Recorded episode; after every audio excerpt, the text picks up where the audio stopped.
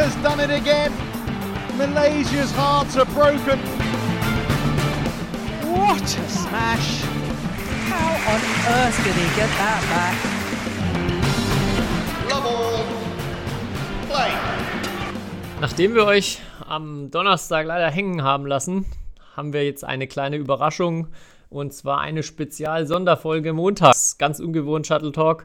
Und ja, der Grund, viele von euch haben es wahrscheinlich auch gelesen, Kai wäre ja jetzt eigentlich auf dem Turnier, was ihm, soweit ich weiß, glaube ich, ganz gut gefällt und musste leider dann aber äh, ja, wegen einer Verletzung zurückziehen. Er wird uns da gleich noch ein bisschen im Detail darüber berichten. Daher hat sich alles ein bisschen verzögert, aber wir melden uns natürlich wieder. Wir sind nicht weg und äh, ja, Kai, schieß doch direkt mal los. Wie geht's dir denn und wie, wie tief sitzt der Stachel nach jetzt dem, dem aktuell laufenden Thomas Cup, bei dem du nicht dabei sein kannst? Ähm, also erstmal nennen wir die Folge dann Uber Cup Spezial, oder? Weil der Uber Cup ist ja mein Lieblingsturnier. äh, Jetzt äh, kannst nee, du endlich mal die voll, voll die ganze Zeit, die ich dem Uber Cup widmen und dort zugucken. Ja, ehrlich gesagt, wir nehmen ja gerade hier montags, mittags auf und ich habe nebenher, also wenn ich ein bisschen abgelenkt heute in der Folge bin, ich habe nebenher Yvonne Lee gegen Akane Yamaguchi laufen und Yvonne Lee hält sich sehr, sehr gut, hat den ersten Satz 21-17 verloren und gerade steht es 14-12 für sie im zweiten Satz. Also, falls ich abgelenkt bin zwischendurch, oder wenn nicht, mache ich einfach Live-Ticker hier während der Folge. Ähm, ja, aber zu deiner Frage, äh, ja, war natürlich äh, sehr bitter, dass ich nicht spielen kann, oder ist sehr bitter, weil ich mich sehr darauf gefreut habe, äh, auf mein Lieblingsturnier. Mm. Und ja, und die Verletzung war ziemlich, also glaube ich, die unnötigste Verletzung, die ich jemals hatte. Äh, also in der unnötigsten Situation, äh, weil ich am Sonntag, also letzte Woche Sonntag, habe ich zu Hause meinen, wollte ich meinen Teppich äh, lüften.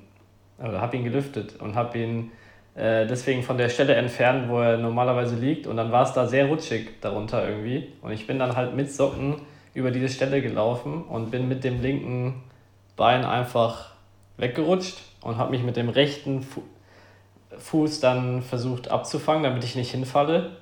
Äh, das habe ich auch geschafft, dass ich nicht hinfalle, aber es hat auf einmal so in meinen Zeh reingezogen. Also es hat so in meinem Zeh wehgetan, das war unvorstellbar. Ich konnte an dem Sonntag gar nicht mehr auftreten, wirklich. Also äh, das war wirklich verrückt. Und dann, ja, so ab Dienstag konnte ich eigentlich wieder relativ normal gehen, aber halt äh, irgendwie mich abdrücken oder so oder springen, wie es beim Badminton war, äh, eigentlich notwendig ist, äh, keine Chance. Und mein Zeh war sehr, sehr blau äh, und auch äh, geschwollen und ja, ziemlich, ziemlich unnötige Verletzung auf jeden Fall.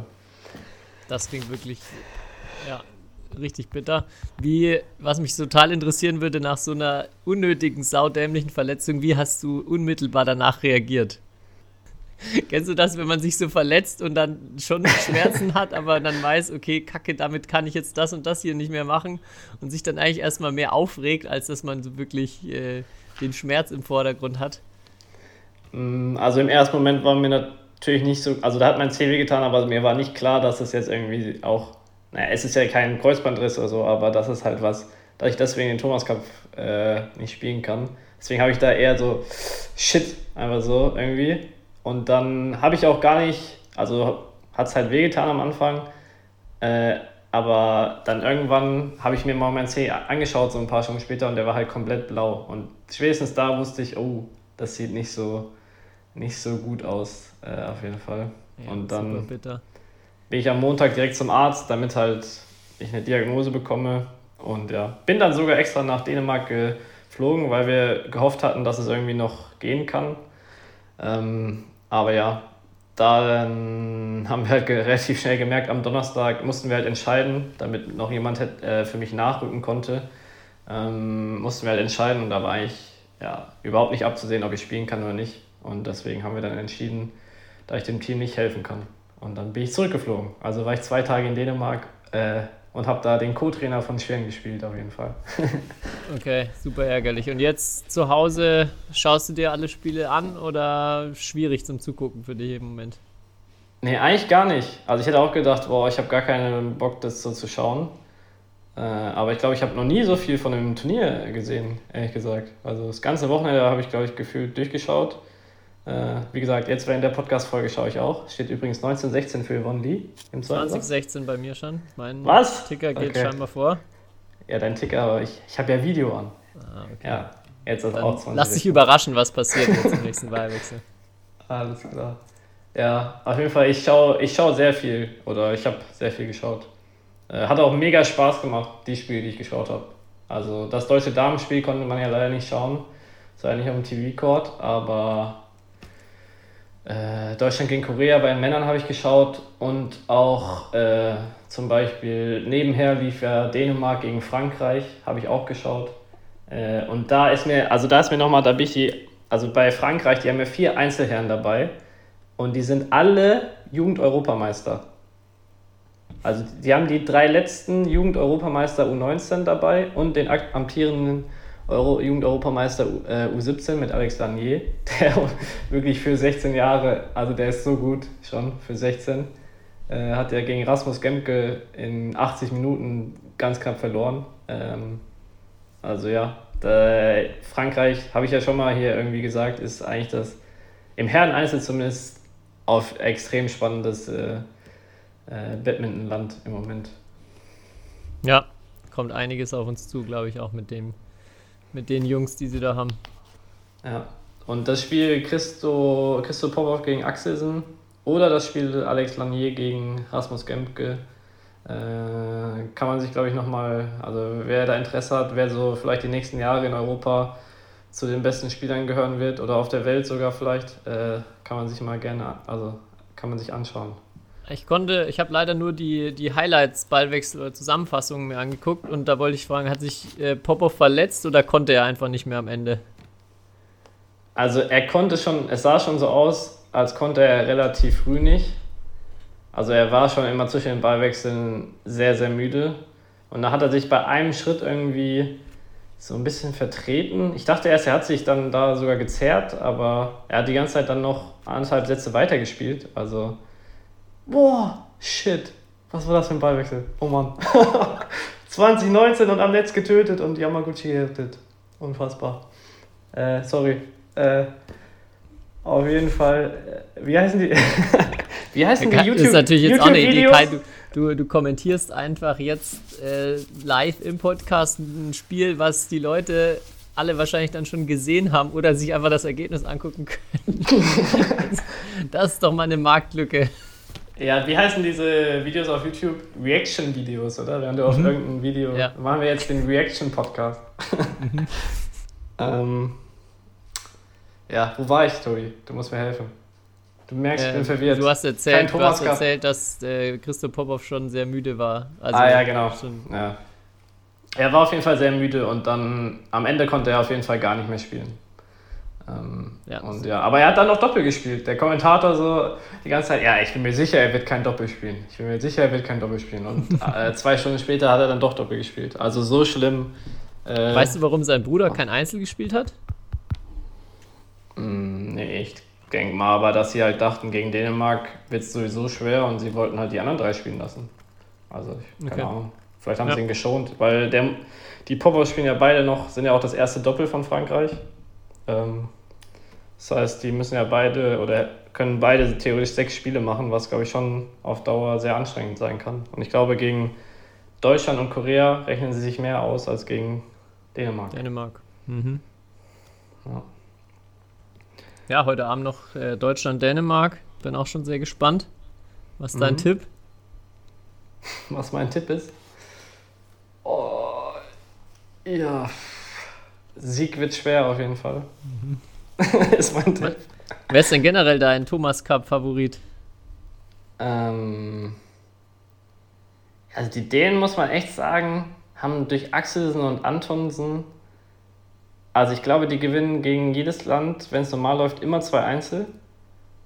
Und das dritte Einzel ist natürlich auch nicht schlecht mit Rasmus Gemke, Nummer 12 der Welt. Und die Doppel sind jetzt- sind auch schon okay. Also Dänemark hat echt, glaube ich, bei den Herren wieder. Also bin ich gespannt, wie weit die kommen. Ansonsten, oh, Japan, aber ich weiß nicht, ist Momota nicht da oder wieso hat er im ersten Spiel nicht gespielt? Weiß ich auch nicht. Bin ich auch gespannt, aber ja, also Japan habe ich auch noch. Also ich habe bei Und mir China, natürlich. als Top-Favoriten, ja, aber ich sehe Indonesien eher noch stärker dacht- als China. Das dachten wir beim Sudirman Cup auch, dass die so gut sind, aber Ja, Aber ja. Wenn man erstmal, also von, von den Herren Doppel Doppel sind schon hart. Indonesien erstmal schon schwierig für die anderen was zu holen. Und dann haben sie ja auch noch zwei mehr als gut, äh, mehr als okay Einzel vorne. ja. Ja klar, die sind auch gut. Ja, China sei- weiß ich nicht. China ist dann am Ende natürlich auch irgendwie immer oft vorne dabei, aber das würde mich wundern, wenn sie dieses Jahr gewinnen. Okay, dann sagen wir einfach Dänemark gegen Indonesien im Finale. Irgendwie. Wäre doch interessant. Wird das gelost nach der Gruppe? Wer gegen wen kommt oder ist das fix? Ich glaube, es wird gelost, ja. Okay. Nach, dem, nach diesem Olympiaskandal wird, glaube ich, im Badminton immer alles nach der Gruppenphase gelohnt, gelost. Ja, und Uber Cup? Uber Dein Cup. Lieblingsturnier? Wie, wie Ja. sind da? Wer sind da die Schäfchen, auf die du setzt? Mm, Also erstmal hoffe ich, also klar, heute die deutschen Damen gegen Japan wird schwer, aber ich hoffe, dass sie gegen Frankreich auf jeden Fall gewinnen im letzten Gruppenspiel. Ähm, auf, aber es ist ja auch ein extrem junges Team bei den deutschen Damen. Mm, Ich glaube, außer Isabel ist keine über 25. Ähm, ich weiß nicht, ob Linda über 25 ist. Auf jeden Fall, also das ist ein sehr junges Team. Äh, und Favoritin, boah, da auf jeden Fall die Chinesin. Also, die sind auf jeden Fall. Und Japan natürlich. Ne? Ja, und ich finde auch Thailand ziemlich gut. Und Ja. Korea eigentlich auch. Wenn man so. Also, das sind tatsächlich vier Teams. Thailand war also schon eher noch so ein bisschen Außenseiter, wobei äh, die eigentlich auch durchweg äh, gut besetzt sind, also in Einzeln und Doppeln. Ja, Korea mit An Jong, die glaube ich immer gewinnen kann und auch Korea hat halt auch zwei Damen-Doppel, die gegen jeden immer gewinnen können. Ja, und Japan, China sowieso. Ist echt, also finde ich sowohl Thomas als auch Obercup unglaublich offen dieses Jahr. Mhm. Wo man auch, wenn man sich die Matchups auch anguckt, finde ich, fast nicht vorhersagen kann oder wo es, wo es in beide Richtungen immer gehen kann. Mhm. Ja, ist echt bei den Top-Nationen echt faszinierend, wie viele. Also, ich kenne mich natürlich ein bisschen besser im Einzel aus, äh, aber wie viele gute Einzelspieler die immer haben oder Einzelspielerinnen und wie viel, aber auch wie viele Top, also und wie eng das ist. Und ich finde, es wird, es wird schon echt immer, immer enger, weil vor acht Jahren war ich schon, wenn da China nicht gewonnen hat, bei den Männern und bei den Frauen, war eine ex, also wäre es eine extreme Überraschung gewesen. So. Da war Ja. so eine Generation, die war eigentlich aus China unbesiegbar. Äh, Und ja, jetzt ist es echt viel offener, was ja wirklich echt, echt auch gut ist. Ja. Ja, auch so Länder wie, wie jetzt äh, Taiwan. Ich glaube, die haben zwar schon gegen Malaysia verloren, Mhm. aber ja, auch da. Nee, gegen, gegen Thailand haben die verloren. gell? Gegen Thailand, ist ah, ja. übrigens auch nicht so schlecht. Ja. Das stimmt, ja. Ja, genau, Thailand, du sagst es, auch die. Malaysia auch vielleicht wieder auf dem Weg, auf dem Weg zurück. Ja. Ähm, aber ja, ist echt total, total offen. Gut so. Ja, deswegen, was können wir den Leuten nur sagen? Schaut auf jeden Fall. Entweder auf YouTube. Ich wusste gar nicht, dass jetzt mittlerweile auf YouTube man auch die Spiele immer schauen kann. Äh, ich dachte irgendwie. Aber noch lieber eigentlich auf Sport Deutschland TV, um die, Go um die Gotha-Versicherung ein bisschen zu unterstützen. Ja. Die uns Also immer wer- noch nicht wer- sponsort hier. Ja, wer noch Mann, nicht Mann, zu Mann. denen gewechselt ist, äh, den kann ich wirklich auch nicht mehr helfen. Ja, nee, die haben tatsächlich noch nicht bei uns angefragt. Ja. Aber gut, warum sollen sie auch? Wir machen ja umsonst Werbung am laufenden Band. ja, naja, vielleicht gehen auch extra Leute weg, weil wir sie erwähnen. Ja, Aber jetzt, ich hab nachdem es schon so leise bei Ja. dir wurde, äh, Yvonne verloren, ne? Ja, waren verloren. Ja, genau. Sechs Punkte am Stück verloren am Ende. Und wie gesagt, der Matchball, äh, der Satzball bei 2019 extrem, extrem gut von Yamaguchi noch gerettet, aber da war, da war der Satz schon auf dem Schläger. Oder wie man es äh, sagen würde. Ja, du Äh, wolltest ich- was sagen. Ja, ich habe eine Frage an dich. Mhm. Und zwar ähm, Brian Yang, der Kanadier, ist ja ziemlich gut mittlerweile. Und hat ja. jetzt beim Sudirman Cup und auch jetzt beim Thomas Cup im ersten Spiel sehr, sehr gut gespielt. Ähm, und ist natürlich noch sehr jung. Und ähm, er wurde im Interview auf jeden Fall gefragt, äh, vom Reporter äh, äh, bezeichnet als der aktuell beste so Jugendliche, der gerade aus der Jugend halt in den Erwachsenenbereich gekommen ist. Würdest du dieser Aussage zustimmen? Boah, da muss, musst du dann überlegen, wer sonst noch so da. Also, er ist extrem gut, aber ich finde, man vergisst die ganze Zeit, dass Kundavut, ähm, der auch gerade im Moment ziemlich gut spielt, äh, der ist, glaube ich, also glaube ich sogar noch jünger. Äh, und eigentlich auch vielleicht noch ein Stückchen besser, würde ich sogar sagen. Ähm, das stimmt, ja. Ja, vermutlich der noch vor ihm. Ähm, ja, wer ist denn sonst noch? Also Christo Popov ist aus der Jugend rausgekommen. Ja. Ey, das ganze französische Team kannst du halt nehmen. Ja, bei den, ich muss sagen, auch bei den Asiaten finde ich es immer schwierig einzustellen. Da bin ich häufig auch immer wieder überrascht, wie jung manche sind und so, die einem jetzt nicht direkt aufgefallen sind, weil sie vielleicht dann gegen den Kundla Wut mal bei der Jugend-WM schon im Achtelfinale spielen, die dann aber auch ein, zwei Jahre später auf einmal äh, in der Weltrangliste ziemlich weit vorne sind. Sowas gibt es ja auch immer wieder. Von daher gibt noch bestimmt den einen oder anderen, aber ja, er kommt halt aus Kanada, ne? Das ist schon, also er trainiert jetzt aktuell nicht in Kanada, aber das ist natürlich, äh, glaube ich, auch das, warum er so ein bisschen raussticht und ähm, viele Leute jetzt da schon sehr, also mich mich eingeschlossen oder mit mir eingeschlossen, sehr überrascht sind, dass er da äh, ja, jetzt gegen Japan das Herren-Einzel gewinnt und auch gegen viele absolute Weltklasse-Spieler ja, nicht, nur, nicht nur mitspielt, sondern wie gesagt auch, auch teilweise da schon echt auf, auf Augenhöhe oder auf dem gleichen Level ist. Mhm. Ähm, ja, auf jeden Fall auch ein mega cooler Spieler zum, zum Zugucken. Ich glaube, das ist auch äh, ja, sehr, sehr gut, dass solche Leute jetzt nachkommen und auch, wie gesagt, so ganz andere Länder, die man irgendwie gar nicht auf dem Schirm hat, bringen auch immer so ein bisschen ähm, ja, frischen Wind dann rein. Ja, definitiv. Kanada hat auf jeden Fall einen extremen Schritt nach vorne gemacht. Ähm, und das ist auch, ich habe mich ein paar, äh, schon mal mit den Kanadiern ein bisschen unterhalten. Die haben auch keinen Nationalstützpunkt da oder so. Das ist alles, äh, oder auch so nationale Förderung ist sehr, sehr begrenzt. Also das ist auch ein interessantes System so. Okay. Die meisten Spieler kommen aus Toronto, äh, weil es da halt so zwei relativ große Clubs gibt. Aber ähm, ja, alles so clubbasiert, also ein ganz anderes System auch als bei uns so. Ähm, da gibt es keinen Nationalmannschaftsstützpunkt und trotzdem kann auch so ein System so irgendwie ähm, so gute Spieler irgendwie hervorbringen. Weil sie, sie haben ja jetzt Brian Yang, aber sie haben auch ein paar andere natürlich noch, die, die jetzt ja. auch nicht so schlecht sind. Aber er, also ich weiß, dass er aktuell, glaube ich, ganz häufig bei Peter Garde in der Akademie ja. ist, aber er hat schon lange Zeit oder seine ganze Jugend in Kanada trainiert, oder? oder ja, soweit, soweit ich weiß, auf jeden Fall, ja. Ja, das ja. ist schon echt beeindruckend, ja. Ja. Okay. Ansonsten bei Uber Cup, bisschen, ich weiß nicht, ob du das mitbekommen hast, bisschen tragisch. Zwei, gleich zwei Spielerinnen wurden mit dem Rollstuhl aus, von, aus der Halle gefahren. Das finde ich immer schrecklich zu sehen, auf jeden Fall. Also Lea Palermo aus Frankreich sah auch echt bitter aus. Okay, ähm, das habe ich nicht gesehen. Ich hatte Indonesierin, glaube ich, noch, oder? Genau, ja. Indonesien heute, oder ich weiß nicht, ob es heute war, auf jeden Fall. Ähm, ja, das habe ich auch auf jeden Fall beim Uber Cup auf jeden Fall mitbekommen. Ja. Die haben keinen Teppichboden gehabt, deshalb haben sie es zwar noch bis dahin geschafft, aber dann auf dem Feld sich die Verletzung zugezogen. Was? Ja, nicht wie bei dir mit dem Teppich. Achso. ich, ich glaube, äh, deren Verletzungen sind weitaus oder sahen schlimmer aus als meine auf jeden Fall.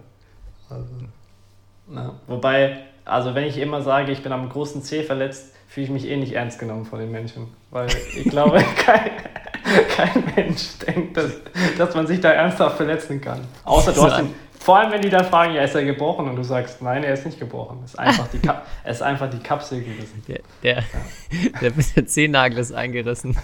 Ja, so ungefähr. Muss ich jetzt leider wirklich erstmal pausieren. Ja, so ungefähr.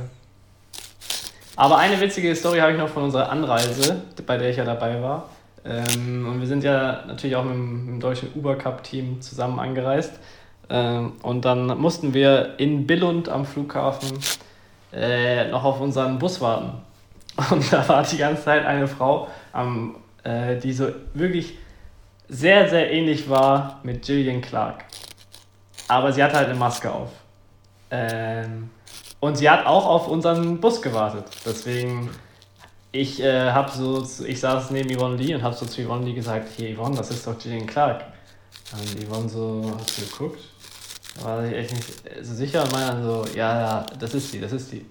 Äh, und dann, ähm, ja, Emma Muczynski, Mitglied des Damen-Teams, ist auf jeden Fall ein großer Fan von Gillian Clark.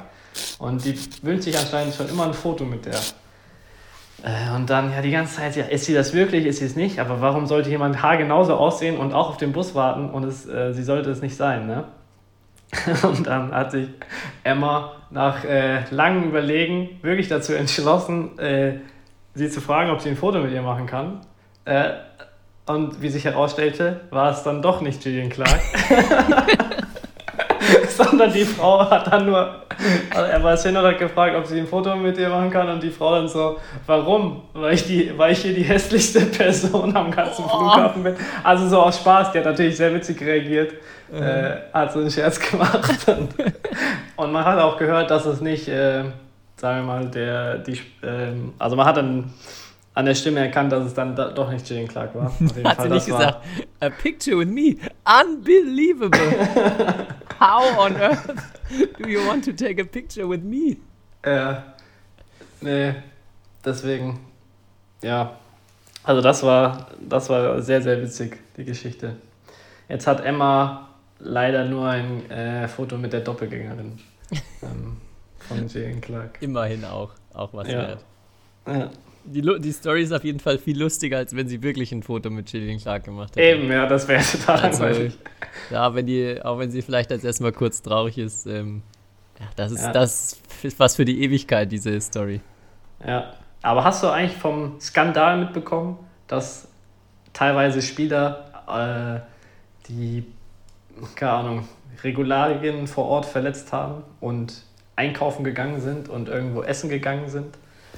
Nein, habe ich nicht. Ach so. Klär mich auf. Und das wurde, war auf jeden Fall Thema sogar im dänischen Fernsehen. Ich glaube, Hans-Christian Wittinghus hat sich sehr echauffiert.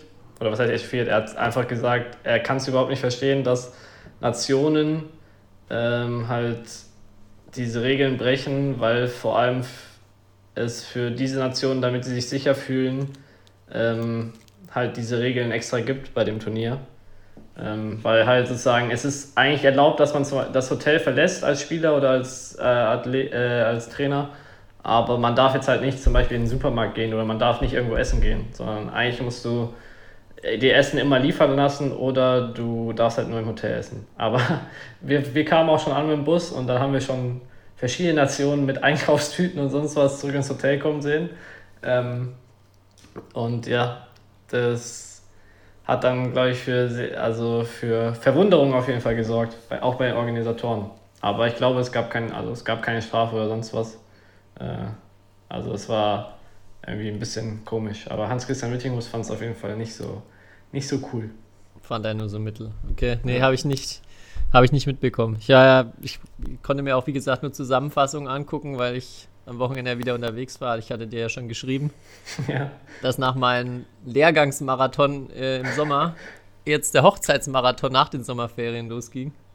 Gefühlt haben so viele Leute entweder letztes Jahr schon heiraten wollen oder dieses, dieses Jahr jetzt, wo es wieder möglich ist. Und es hat sich jetzt alles äh, ganz kompakt in vier Wochen geballt. Und ja, von daher musste ich ja, war ich am Wochenende diesmal anderweitig beschäftigt. Mhm. Äh, ja, da stimmt, da wollte ich, da wollte ich noch erzählen. Ähm, was, das würde mich sehr interessieren. Jetzt habe ich auch äh, drei ganz unterschiedliche Hochzeiten ähm, miterlebt und auch jetzt wieder einen spannenden Brauch, den es, glaube ich, nur in Bayern gibt. Äh, vielleicht äh, korrigiere mich, aber kennst du Brautstehlen? Ja, klar. Also Ja? ich habe es auch bei einer Hochzeit in, in Bayern das erste Mal Ja? ähm, gesehen, von, sogar von dem Physio von unserer Nationalmannschaft, äh, also einer Ah, okay. der Physios. Da wurde auch die Braut gestohlen und zwar von Raffi Beck. Uh. und Raffi Beck musste dann bei der Party abends sogar, äh, dann, er wurde bestraft dafür. Und seine Oh. Bestrafung stand unter anderem darin, dass er, sein, dass er sein Hemd ausziehen musste. Und wer Raffi Beck kennt, er da, damals war er noch äh, auf jeden Fall sehr, sehr trainiert. Für, das war jetzt keine große Bestrafung für ihn, würde ich behaupten. Und zu Raffi Beck habe ich, den müssen wir auch auf jeden Fall mal hier einladen. Also auch eine, eine legendäre Story, der, die er mir mal erzählt hat. Die kennst du bestimmt auch, wo er ähm, ja, irgendwann mal in einem Club feiern war und dann kam mit, mit einem anderen Freund zusammen, war sein damaliges Lieblingslied oder das, was sie am meisten gefeiert haben, Niggers in Paris. Und dann kam das und dann hat er seinem Freund äh, eine Nachricht schreiben wollen äh, mit einfach der Nachrichtinhalt war Niggers in Paris Ausrufezeichen und sein Freund, der, der glaube ich Jacobi hieß, war im Telefonbuch direkt neben Jakob Heu, seinem ehemaligen, seinem damaligen Bundestrainer, der dann eben in der Nacht die, die SMS mit dem Inhalt Niggers in Paris versehentlich bekommen hat. Und als er mir das erzählt hat und auch wie er überhaupt nicht wusste, wie er jetzt mit der Situation umgeht, ich konnte nicht mehr. Das ist, das ist wirklich eine absolut legendäre Story. Und Rafi hat mir dann gesagt, er war so froh, dass er erst mal irgendwie drei Wochen auf Turnieren war, wo Jakob nicht mit dabei war, weil der dann gl- geglaubt hat auch so, dass, äh, das hat er dann wieder vergessen. Das wurde, kam dann nie irgendwie so zur Sprache. Aber das finde ich wirklich eine legendäre Story zu Rafi Beck. Ja, schöne Grüße an Raffi auf jeden Fall, Ja, er das liebe hört. Grüße auf Und- jeden Fall. Und er muss, er muss auf jeden Fall auch mal vorbeikommen. Ja. Ja, ja aber noch zu, äh, zum Brautstehen. Jetzt bin ich überrascht, dass du das kennst, weil ich glaube, das ist auch, ähm, auch in Bayern in, bei den Hochzeiten eher nur so im Süden wirklich, wirklich Mhm. Brauch. Und ähm, ja, also es ist schon ein faszinierendes, faszinierendes Ritual. Die Braut wird entführt von irgendjemandem in einfach in eine, in eine andere Location. Alle müssen dann mit und der Bräutigam muss dann irgendwelche saudämlichen Spiele machen, um sie, um sie wieder auszulösen. Und ja, der ganze Sinn der Veranstaltung, so hat sich das mir jetzt zumindest dargestellt, ist eigentlich nur dazu gedacht, in möglichst kurzer Zeit allen, allen Gästen so viel rein rein zu tanken, dass am Ende sogar die langweiligste aller Tanten äh, torkeln und grölen durch die, durch die Räumlichkeiten schwankt.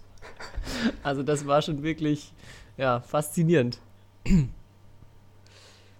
Aber ich kann ich dir, ich hätte gedacht, da kann ich dir noch was Neues erzählen, aber da bist du Nee. natürlich schon so mit allen Hochzeitswassern gewaschen.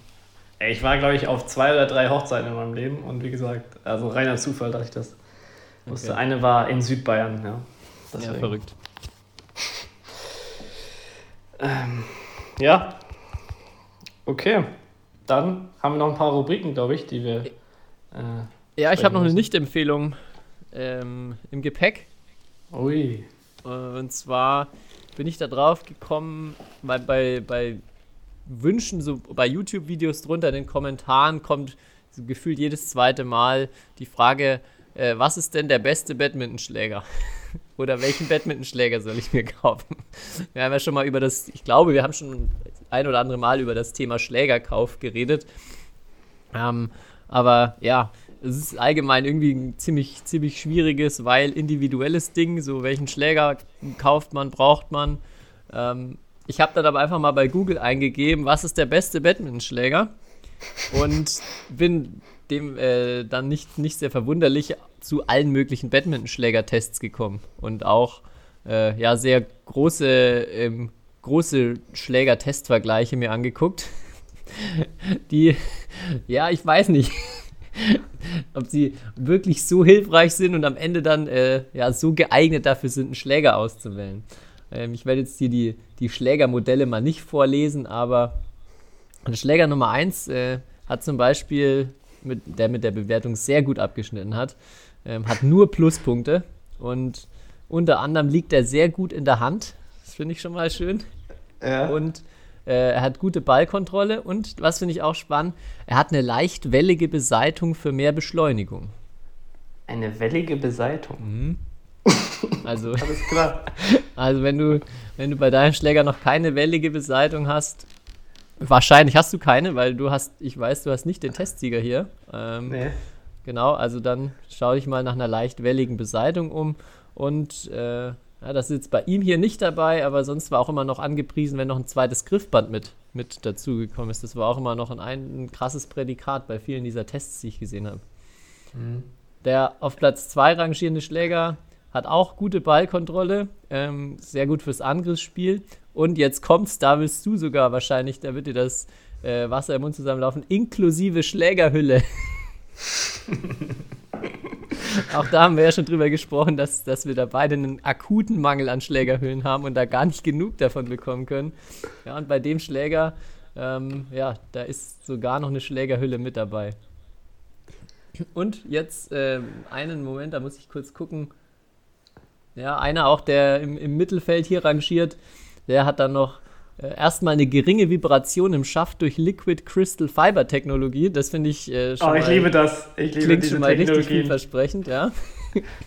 Aber jetzt kommt's und da sollte Armin Laschet auch gut zuhören, T-Stück. er Ein hat zusätzliche Stabilität dank verstärktem T-Stück. Oh, geil. Also, Ja, also Armin Laschet als der Center King, der, wie wir ja letzte Woche gelernt haben, mit, mit einem Schläger mit T-Stück spielt, äh, könnte da vielleicht auch fündig werden. Und also, ja, warte. Der oder der oder die Hörerin, die aktuell äh, mit T-Stück, also ein Schläger mit T-Stück spielt und das beweisen kann, ähm, äh, die kriegt auf jeden Fall ein T-Shirt von mir. Weil, also mit solchen äh, Schlägern, die müssen, müssen weiter supported werden. Ich finde T-Stück so, so, so cool. Ja, das stimmt. Dieser Schläger, der, der ähm, ist auch oben bei, der, bei dem geeignet für, steht fortgeschritten und Profis. Und dann, glaube ich, bei Material und Gewicht ist, glaube ich, ein, ein Tippfehler, weil da steht 1003 Gramm. Aber selbst 103 Gramm, wenn einfach eine Null sich eingeschmuggelt hat, ist Wäre ziemlich viel. trotzdem wirklich eher schon in Richtung schwerer Schläger. Ja, also auf jeden Fall, ich glaube, sich so einen einfach einen random Badmintonschläger-Vergleich aus dem Internet anzugucken, äh, so denkbar das mieseste, was man sich als Verkaufsgrundlage ähm, so angucken kann. Es gab dann auch tatsächlich einige gute Seiten, die, die das, finde ich, schön zusammengefasst haben, worauf, also worauf man wirklich mal achten kann und was vielleicht wirklich so Eck, Eckpunkte sind, auf die man achten kann. Aber ähm, ja, den, den Test, vor allem dann, dass sich da noch einer mit T-Stück äh, in, die, in die Spitzengruppe eingeschmuggelt hat, den fand ich auf jeden Fall sehr, sehr gut. Da fällt mir ein, ich kann hier eigentlich einen richtig krassen Lifehack geben. Äh, und zwar in Bezug auf schwere Schläger. Äh, weil das haben wir damals im, in meiner Jugendzeit in Hessen gemacht, weil ähm, anstatt extra einen schweren Schläger sich zu kaufen, ähm, klar, es gibt ja zum Beispiel den Trick, so mit Schlägerhülle, also nur, nur die Schlagfläche irgendwie, äh, dass das schwieriger wird, aber dann ist natürlich schwer damit zu spielen. Und man Ähm. braucht halt erst erstmal eine Schlag Schlägerhülle, ne? Eben, das ist auch, die kriegt man nicht so einfach. Ähm, und deswegen haben wir damals einfach ein Stück Draht genommen, also so Stahldraht oder so, und das so um den Schläger äh, umgewickelt, um den Rahmen. Ähm, und das hat äh, seinen Zweck auf jeden Fall erfüllt. Also wer da Geld sparen will, wer, wer motiviert ist und mit einem schweren Schläger manchmal spielen will, was ja absolut auch Sinn macht äh, im Training, ähm, der sollte sich diese Variante ähm, auf jeden Fall mal überlegen. Ja, da habe ich auch noch eine, eine Option. Wir haben das damals nämlich mit äh, Frotti-Griffband einfach gemacht, die, das man sich Okay. oben um den Schlägerkopf rumgewickelt hat. Und ja, da hatte ich dann irgendwann auch einen, ganz viele verschiedene Farben und hat dann einen extrem stylischen grün, blau, pink, schwarzen äh, Frotti-schweren Schläger. Der macht dann optisch natürlich auch nochmal ordentlich was her. Stimmt, aus Stylegründen natürlich noch besser als, äh, als meine Variante, ja. In der Tat. Ja, sehr gut. Ach so, bei Schlägerkauf, ich weiß nicht, ob ich das schon erzählt hatte, ich war letztens auch in einem, in einem Sportgeschäft und äh, habe dann auch mal zu der Badminton-Schlägerabteilung hingeguckt. Und bei den im Regal war bei jedem Schlägermodell waren immer zwei, äh, zwei Schlagworte, die diesen Schläger so am besten beschreiben. Und dann ging es halt links los mit den ganz teuren äh, neuen Carbonschlägern und äh, dann irgendwie leicht und ähm, oh, was war, also oder mittel, ähm, präzise und leicht oder ähm, ja, kraftvoll und angriffsstark und immer zwei richtig tolle Adjektive, die sie da, die sie da hingepackt haben. Und je weiter man rechts kommt, desto günstiger wurden die Schläger. Ganz am Ende war dann auch die Kategorie mit T-Stück. Und da stand dann aber nur noch stabil und preiswert. das fand ich, fand ich auch sehr gut, dass sie da auch noch zwei, zwei äh, aufwertende Adjektive gefunden haben. Ja, der, der Armin Laschet, Schläger, Gedächtnisschläger. Ja, du hast auch Ja. eine Kategorie dabei. Ich habe sogar zwei, theoretisch. Ich habe nämlich noch eine, ich habe nämlich eine Buchempfehlung der Woche mal wieder. Hatten wir Okay. lange nicht mehr. Ja. Ähm, und zwar habe ich folgendes Buch. Das neue Lernen heißt Verstehen von Henning Beck. Nachdem ich ja auf deine Empfehlung hin der Generalist gelesen habe, äh, habe ich mich äh, weiterhin in dieses so Thema, wie, wie lernt man richtig und so weiter, äh, vertieft und habe es heute fertig gelesen. Äh, das neue Lernen heißt Verstehen von Henning Beck. Äh, und ich muss sagen, es ist äh, echt ein Top-Buch. Und wer halt wirklich oder so geht halt, wie der Titel ja schon sagt, sehr viel über Lernen. Ähm, was die richtige, wie man am besten lernt, wie das Gehirn funktio überhaupt funktioniert, warum gewisse Dinge so sind, wie sie sind. Ähm, aber auch mit ein paar so Mythen, wie man richtig lernt, ist, äh, wird da auf jeden Fall auch äh, wird erklärt, warum die eigentlich nicht zutreffend sind. Ähm, zum Beispiel so dieses, auch nochmal für alle, die denken, es macht Sinn, zwei Stunden am Stück oder jedes Training immer an derselben Sache zu arbeiten oder an demselben Schlag aus derselben Situation, äh, die werden, glaube ich, relativ schnell merken, warum das äh, nicht funktioniert ähm, und solche Sachen. Äh, und auch so, weil jeder ja denkt, er hat einen bestimmten Lerntyp ähm, und man sollte nach dem Lerntyp irgendwie lernen, ähm, was auch nicht so ganz zutreffend ist. Also solche Sachen, darum geht's äh, und es ist sehr interessant für Leute, die, keine Ahnung, Kinder haben, aber vielleicht auch für Leute, die selbst lernen wollen oder verstehen wollen, äh, wie sie am besten auch trainieren sollten. Ähm, und das kann ich nur empfehlen. Also das Buch heißt Das neue Lernen heißt Verstehen von Henning Beck.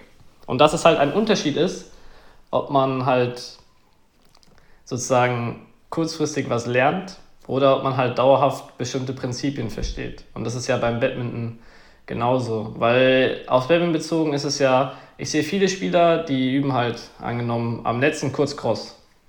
Und am Anfang vom Training läuft er vielleicht nicht gut, dann wird so ein paar taktisch, äh, technische Veränderungen irgendwie gesagt, dann machen die das äh, 200 Mal und natürlich am, äh, nach den 200 Mal ist es besser als vorher. Und es wird halt geschaut, wie gut fliegt der Ball danach. So. Aber das ist halt eigentlich aus dieser so wie wissenschaftlich gesehen, wie man richtig lernt, gar nicht so sinnvoll, äh, jetzt mit dem Ansatz zu gehen, sondern die Frage ist halt eher, haben die das Prinzip verstanden, mit dem dieser Schlag funktioniert? Und nicht unbedingt so kurzfristig zu schauen, oh, ist es jetzt äh, kurzfristig besser, sondern als Badmintonspieler musst du ja in vielen verschiedenen Situationen Schläge und Prinzipien immer anpassen auch. Äh, und diese Fähigkeit ist halt viel wichtiger und ist halt richtig verstehen, wie das funktioniert. Und halt verstehen heißt, man kann es in kurzer Zeit einfach anpassen. Äh, und da ist, glaube ich, dieses so, ich mache irgendwie, ich trainiere irgendeinen, Schlag und schaue halt, mache ihn 500 Mal und schau und bin dann zufrieden, wenn ich danach halt, wenn er ein bisschen besser fliegt ähm, und genauer kommt, nicht unbedingt zielführend, dass ich wirklich danach besser spiele. Hast du schon aus dem Buch direkt irgendwas für dich, ähm, für dein Training mitgenommen, wo du gesagt hast, das machst du jetzt, seit du das Buch liest oder willst es anders machen? Ja, seitdem ich das Buch lese, habe ich kein Badminton mehr gespielt. War das die Konsequenz? ich ha, vielleicht, äh, ich habe äh, ich war ja verletzt, deswegen hatte ich vielleicht mehr Zeit zu lesen und mehr Energie. Deswegen bin ich damit relativ schnell äh, durch gewesen. das, aber ich habe mir, also ich werde das auf jeden Fall mal, ja, also mal auch im Badminton-Training dann schauen, ob das halt funktioniert oder nicht. Aber es ist halt wirklich ähm, auch so, wäre ja schon irgendwie so auch so eine bisschen so eine kleine Revolution, weil ja vor allem Techniktraining auch bei uns sehr abläuft mit dem Sinne, ich arbeite an was für sechs Wochen, eigentlich fast jedes Training, im, also die letzten 20 Minuten und natürlich immer auch sehr viel aus derselben Situation äh, und ich perfektioniere halt irgendwie einen Schlag. Ähm, aber ich glaube, vor allem, wenn man jünger ist, äh, kommt es halt auf andere Dinge an, auf, auf, die, auf die berühmten Prinzipien, so Schlagprinzipien und äh, solche Sachen. Ja. Oder? Ja, ich habe äh, auch ein cool, eine coole Präsentation dazu gesehen, wo es auch um genau um Techniklernen geht.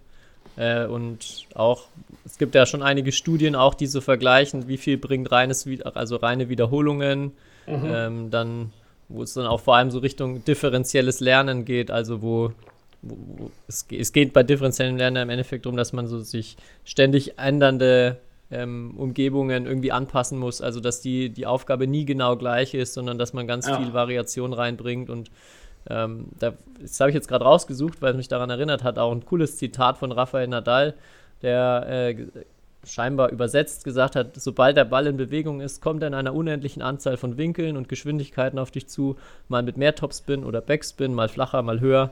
Der Unterschied mag nur gering sein, mikroskopisch, aber genauso sind die Variationen, die dein Körper macht. Schultern, Ellenbogen, Handgelenk, Hüfte, Fußgelenk, Knie in jedem einzelnen Schlag. Und das trifft ja, für Badminton ja ganz genauso. Also kein Schlag ist wirklich äh, genau gleich oder identisch. Und macht total Sinn, da auch viel Variation reinzubringen und nicht nur, ja, das stumpfe, stumpfe Abarbeiten zu machen. Auf der ja. anderen Seite, das, also frage ich mich dann schon oder denke mir schon, dass es auch wichtig ist für, ja, erstmal so eine, eine Grobkoordination von Bewegungen zu erlernen. Also, dass man da erstmal dieses ganz basic ähm, Zuwurf aus dem Stand macht. Ähm, habe aber auch das Gefühl, was wundert mich auch manchmal, dass zum Beispiel jetzt Victor Axelsen, wenn der Videos postet, auch extrem häufig in diesem ganz, also gar nicht differenziell Technik dann nochmal trainiert, sondern auch aus einer ganz fixen Position steht und einfach nur versucht, so viel Netzroller wie möglich aus dem Stand zu spielen. Mhm, das stimmt natürlich. Ja, also ich kenne auch, ich kenne auch im Badminton nicht wirklich einen Spieler, der jetzt eigentlich so, wie es jetzt die Wissenschaft also vielleicht so dann hundertprozentig so alt, aber ich glaube, es kommt halt auch einfach, weil es schon immer so war und alle halt auch so arbeiten. Und ich glaube halt, es ist ja, es sagt ja auch nicht, dass du nicht aus dem Stand oder Dinge isoliert äh, ähm, machen kannst. Und ich glaube, Victor Axelsen hat ziemlich viele ähm, Dinge verstanden, wie man im Badminton gewisse Dinge oder wie man spielen muss. So. Vielleicht ist es dann auf dem Niveau halt wirklich auch nur äh, noch Feintuning, aber. Ich denke ja. auch, ja. Äh, ich glaube halt, nicht jeder ist schon so gut wie Victor Axelsen. Ne? ja, es ist auch häufig, häufig ähm, so ein bisschen Intensitätsfrage. Also auch so dieses ja. differenzielle Lernen ist oft dann halt irgendwie intensiver, vor allem dann auch für den Kopf irgendwie intensiver. Und ich glaube, oft findet halt so dieses, dieses einfach dann nochmal auf Zuwurf irgendwie äh, zehn Ballschlangen aus einer Ecke am Ende von dem Training statt, um nochmal irgendwie was zu machen. Ja, ich habe schon auch das Gefühl, dass es, dass es äh, einen dann auch nochmal ein besseres Gefühl gibt oder man äh, teilweise ja. bei verschiedenen Sachen noch einen besseren Touch entwickelt. Ja. Vermutlich aber halt nicht so langfristig und nicht so im Endeffekt schnell, wie wenn man es anders machen würde. Mhm. Ja, genau, der Trugschluss dabei, das steht auch in dem Buch, ist, dass die kurzfristig, es ist immer besser ist, du machst eine Sache, wiederholst es halt so oft, ist kurzfristig immer besser. Also ja. äh, da hast du kurzfristig die besten Effekte. Aber langfristig halt äh, eher nicht. Sondern dann wirklich so, ähm, ja, ich meine, es sind ja jetzt nicht immer Beispiele aus dem Sport, aber warum sollte es im Sport unbedingt anders funktionieren als bei allen anderen Aufgaben fürs Gehirn so. Ähm, und äh, ja, auf jeden Fall ist es da, aber langfristig auf jeden Fall zeigt eigentlich jede Wissenschaft, äh, wissenschaftliche Untersuchung, dass da so es extrem davon, darauf ankommt, dass die Leute halt verste äh, verstehen, wie Dinge funktionieren und nicht einfach nur wiederholen. So. Ja. Okay. Also Buch heißt Das neue Lernen heißt Verstehen. ja, klingt cool. Musst du mir mal mitbringen das nächste Mal. Jo, ist auch nicht so lang. Also für so ein. Ich finde manchmal bei so wissenschaftlichen oder wenn so irgendwelche Bücher, wenn das 500 Seiten sind und es ist nur so Wissenschaft, ist es echt auch manchmal ein bisschen mühsam. Aber das hat, glaube ich, nur 230 Seiten oder so. Also ist vollkommen okay. Äh, ja. Ja, sehr gut. Du hast aber, glaube ich, auch noch äh, ein Batman-Spiel dabei. Ja, ich äh, vor ungefähr, wie viele Folgen haben wir diese Rubrik gestartet? das war bestimmt in der letzten. Ich glaube nicht, okay. dass, wir das, äh, dass, dass wir das mal vergessen haben zwischendrin.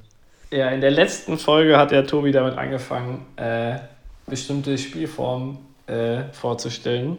Und jetzt bin ich dran, eine Woche später. Äh, und ich habe eine Spielform dabei, ähm, die wir auch öfters selbst im Training machen.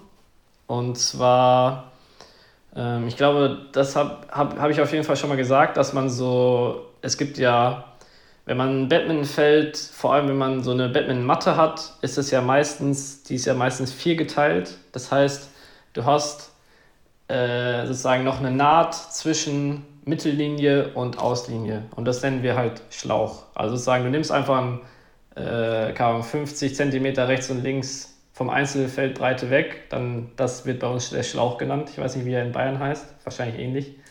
Ähm, auf jeden ja, Fall diese, Fel diese Feldbegrenzung, also man begrenzt das Feld in der Breite auf jeden Fall, äh, sagen wir mal rechts und links 50 cm. Ähm, muss auch nicht mega genau sein. Ähm, man kann das auch einfach nach Gefühl machen, nur halt nicht, dass, der, dass man halt ganz nach außen spielt. Und dann fängt man an, ohne Vorderfeld zu spielen und äh, je nachdem, wie man anfangen will, äh, auch ohne Hinterfeld, ohne Hinterfeld, dann ist natürlich, aber es geht einfach darum, sehr viel Schieben und Drive zu spielen. Und selbst wir Einzelspieler machen das sehr viel, weil man kriegt auf jeden Fall eine gewisse Geschwindigkeit äh, in, in sein Spiel rein und dann da trotzdem irgendwie halt noch eine gewisse Variabilität zu behalten.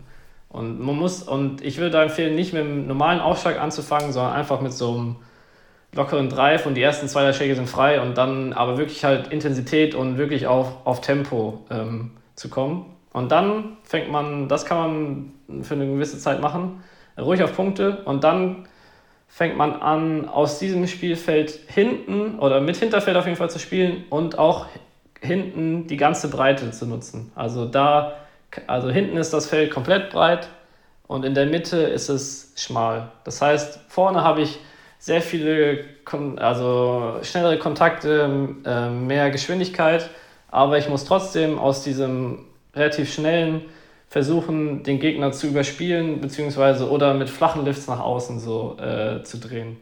Ähm, und das ist eine super Spielform, um so äh, ja, aus diesem schnellen trotzdem ähm, über den Gegner drüber zu spielen, womit viele Spieler Probleme haben, ähm, weil viele oft halt Lifts zu flach oder genau in diese Reichweite vom, vom Gegner haben. Andersrum kann ich halt dadurch, dass ich nicht das ganze Feld decken muss, auch ein bisschen darauf lauern auf diese Lifts. Also da, darum geht es halt sozusagen. Der, der, der, der, wenn ich einen Lift spiele, geht es darum, dem Gegner halt nicht so die Chance zu geben, anzugreifen oder ihn halt zu drehen, beziehungsweise auch mit flachen Lifts einfach äh, ja, äh, ein bisschen anzupieksen ähm, und, für, und gleichzeitig kann ich aber versuche ich auch zu decken, dass, dass ich äh, den Gegner für schlechte Lifts bestrafe. So, das ist, ja. das ist so die Spielform. Und dann ähm, ja, kann man das Feld äh, kann man noch auch Spiel, äh, mit gewissen Dingen spielen. Zum Beispiel am Anfang kann man sagen, es sind nur relativ flache Lifts nach hinten erlaubt. Das heißt, ich muss den, kann sie wirklich nur spielen, wenn ich weiß, ich kann den Gegner damit drehen. Äh, und dann irgendwann in der nächsten Runde vielleicht sind auch mit richtig hohen oder höheren Lifts erlaubt. Und dann, also wir unterscheiden da meistens in drei Lifthöhen. Also eins ist ganz flach, zwei ist so relativ flach und drei ist halt wirklich über den Gegner drüber hohe Lifts. Und ähm, da kann man dann sozusagen mehr Runden machen und immer mehr dazu, sozusagen. Immer das Spiel immer komplexer machen und äh, ja, macht auf jeden Fall Bock, weil es durch dieses äh, schmalere Feld auf jeden Fall irgendwie sehr schnell ist und trotzdem sehr, ähm, sehr intensiv und dann irgendwie auch wirklich auf, bis auf mehr taktisches Verständnis und so weiter ankommt. Weil je, je, je kleiner das Feld, desto, desto mehr muss ich natürlich überlegen, welcher, welcher Schlag macht Sinn. Ja, ist cool. Ich habe, äh, glaube ich, als ich vor ein, ein, eineinhalb Jahren nochmal bei euch war und auch ein bisschen mittrainiert hatte, habe ich das zum ersten Mal gespielt, weil das früher äh, damals noch in Saarbrücken nicht gespielt wurde, aber fand es da direkt auch echt cool. Und ich glaube auch generell so diese Linien, äh, also halben Meter bis Meter innerhalb vom Feld, wenn man jetzt da keine Naht hat, macht total Sinn, sich da auch einfach mal eine Linie einzukleben, weil man die für viele Spielformen und auch für viele so taktische Varianten gut nutzen kann. So, ich muss auch ja. gleich dran denken, wir haben auch öfter mal gespielt, genau das Gegenteil, dass man nur außerhalb vom Schlauch spielen darf, wo es dann halt äh, darum geht, das Feld richtig groß zu machen, halt natürlich auch so die technische Herausforderung, den relativ kleinen Bereich überhaupt zu treffen. Aber das ist auch ein ziemlich äh, cooles Spiel. Ja, und dann kann man zum Beispiel als letzte Erweiterung, äh, das machen wir dann teilweise, dass man ins Vorderfeld spielen darf. Also das Ganze ist ja immer eigentlich ohne Vorderfeld, aber man darf ins Vorderfeld spielen, wenn man nach seinem, wenn man schafft anzugreifen und beim Nachgehen äh, Überhand ist. Dann darf man, dafür wird man sozusagen belohnt und darf so auch weich, anstatt Push oder nochmal Lift, darf man auch weich spielen. Also solche einfach ein bisschen kreativ sein und solche, solche einfachen Regeln. Ähm, und dann müssen, muss man sich halt als Spieler immer anpassen. Und auch ruhig äh, relativ schnell irgendwie die Regeln auch verändern ähm, weil wenn ich ein Spiel zwei Stunden lang mache, also nach zwei Stunden sollte jeder das so verstanden haben. Aber es geht halt im Badminton darum, halt schnell auf gewisse Dinge zu reagieren. Und wenn dann Spieler, Spieler neigen dazu oft auch so, oh, diese Regel ist ja total blöd, da darf ich ja jetzt nicht das machen. Oh, eigentlich, guck mal, eigentlich wäre es jetzt, ich hätte auf jeden Fall aus der Situation einen Drop gespielt, aber darf ich ja nicht. Äh, und wenn, wenn die Spieler so ankommen, ich meine, ich habe das auch schon mal in meinem Leben gemacht, solche äh, Sprüche oder so oder solche Gedanken. Aber ähm, ja, da muss man den Spielern, glaube ich, klar machen, dass es in der Situation halt nicht darum geht, wie ist es jetzt hundertprozentig im Spiel, weil in manchen Hallen oder so kann es auch sein, dass du gar keinen Clear spielen kannst, weil äh, so viel Wind ist oder äh, ja, du so viel Gegenwind hast, dass der Ball oder der Gegner hat an dem Tag so einen guten Angriff oder und so weiter. Und man muss trotzdem Lösungen finden.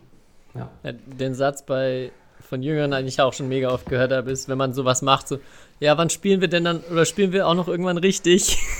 Ja, genau. Und ich glaube, es ist echt total wichtig, ähm, als, als Trainer auch den Spielern bewusst zu machen, dass das richtiges Spielen ist und dass das ähm, häufiger auch noch wichtiger ist als eine normale Matchrunde, wenn es darum geht, auch wirklich besser werden zu wollen und auch ruhig zu erklären, warum man sowas jetzt macht.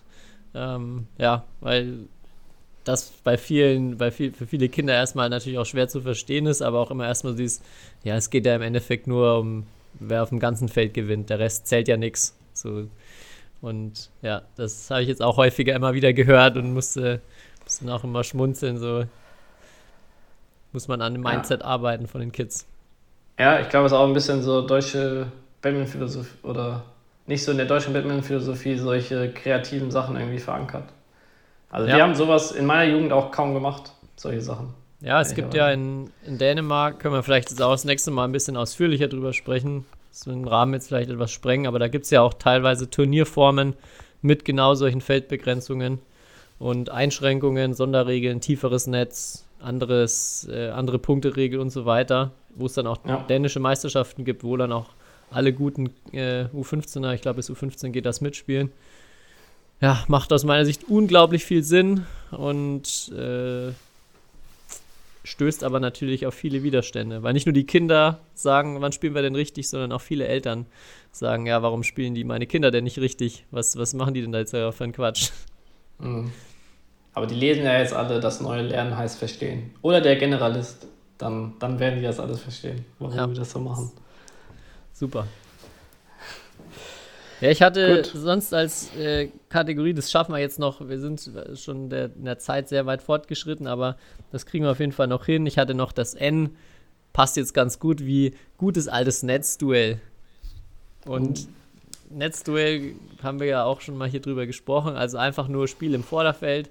Wichtig, man darf nur von unten schlagen und ja, entweder halbes Feld oder auch ganzes Einzelfeld geht beides. Halbfeld war eigentlich fast noch lustiger, finde ich, weil es noch mehr so um darum geht, wie viel Spin kriege ich rein, wie viel oder kann ich auch einen gespinnten Ball nochmal zurückspinnen. Das ist, glaube ich, eine äh, richtig gute technische Eigenschaft, wenn man das kann oder Spieler, die das hinbekommen. Und äh, ja, da jetzt die Frage an dich, wie sieht es denn mittlerweile in Mülheim so aus mit jetzt einer veränderten Trainingsgruppe? Wer ist der King am Netz? Oder die Königin am Netz? Die Damen sind ja jetzt auch mit dabei. Wir, sp- also Lars Schänzler ist ja nicht mehr so in unserer Gruppe, deswegen ist der King ja schon weg. Aber der absolute King ist natürlich immer noch Schüren, also unser Coach. Immer noch ungeschlagen. Äh, wenn er will, glaube ich, wäre er noch umgeschlagen. Er, er, er verliert manchmal einen Satz oder so, aber. Wenn er oder merkt, er muss jemandem anderen ein bisschen Selbstvertrauen geben. Ja, genau, aber ich denke, wenn er ernst macht, äh, haben da viele keine Chance. Ähm, wir spielen sehr oft so 2 gegen 2 auf dem ganzen Feld, so mit abwechselnd Schlagen, Netzduell, Mhm. äh, um so Bälle aufsammeln oder so. Ähm, da hatte ich auch eine ganz bittere Niederlage mit Lars gegen Iris Wang und Yvonne Lima äh, im Training. Uh. Aber ich will auch sagen, Yvonne Lee ist nicht schlecht im Netzduell. Aber ich glaube, so Fabi Roth oder Max Weißkirchen, die können das auch ganz gut. Aber ich, so einen richtigen King, glaube ich, gibt es nicht aktuell. Okay. Ja. Ähm, Ja, ich habe gar nicht, also ich glaube, das Spiel ist ja relativ äh, leicht verständlich und jeder, der es nicht vielleicht eh schon gespielt hat, hier mit der Auftrag auf jeden Fall mal ausprobieren. Ja, wer zwei Gewinnsätze bis sieben ist der, der Standardmodus, den man Genau. spielen muss. Die Wer offiziellen internationalen Regeln. wer, wer hat denn das Netzduell ähm, zwischen uns beiden eigentlich gewonnen? Beim letzten Mal. Meinst du Als jetzt die das, Kameras an waren? Ich, oder? die Live-Kameras an waren? Ähm, ja, kannst ja nochmal die Community fragen. Ein paar haben ja live zugeschaut, aber das Video wurde dann ja nicht mehr auf Abruf verfügbar gemacht. mhm. Tja, keine Ahnung, was da los war. Ach ja, apropos Community, ganz wichtig, das darf ich nicht vergessen. Ähm, wir hatten ja auch die wegen ähm, ja, Notizbuch oder so ein Journal ähm, die Frage gestellt und da hatte ich sofort eine richtig coole Antwort bekommen ähm, von Marc Baumann, der mir da auch eine Internetseite äh, empfohlen hat. Bulletproof Journal heißt das oder ist das das Konzept, was wirklich, also auf dieser Seite erstmal so kurz beschrieben ist, auch wie man sich so sein eigenes ähm, Tagebuch quasi anlegen kann. Äh, mega, mega cool ähm, dargestellt. Da nochmal vielen Dank. Und er hat mir gesagt, dass er den Podcast immer auf dem Weg zum Training äh, hört mit drei Kids im Auto. Und jetzt hoffe ich mal, dass äh, Ian, Britta und Maya auch mit im Auto zusammensitzen mit ihm.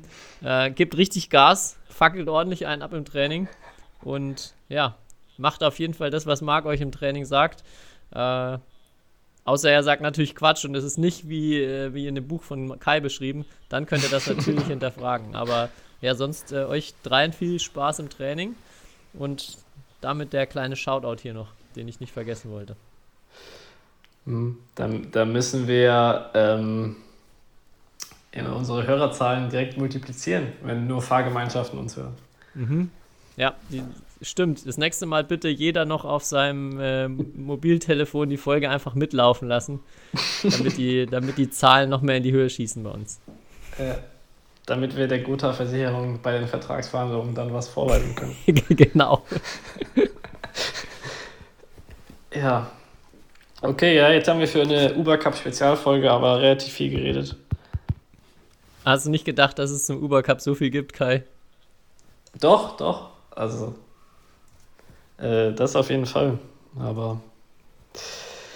Ja, ich bin auch am Ende von meinem Zettel angekommen. Und Ich auch.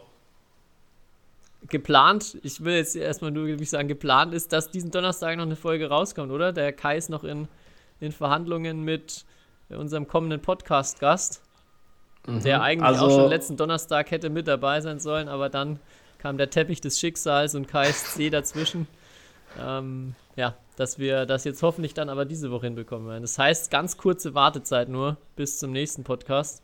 Ja, es sieht gut aus. Vielleicht auch erst Freitagmorgen. Kann, könnte sein, aber diese Woche, also bis Freitag spätestens, glaube ich, ja. gibt es die Folge dann. Das, das ist ja auch noch Kriegen im Rahmen, nachdem es jetzt ja, ja, schon einen Anfang, anfangswöchentlichen Shuttle Talk gab.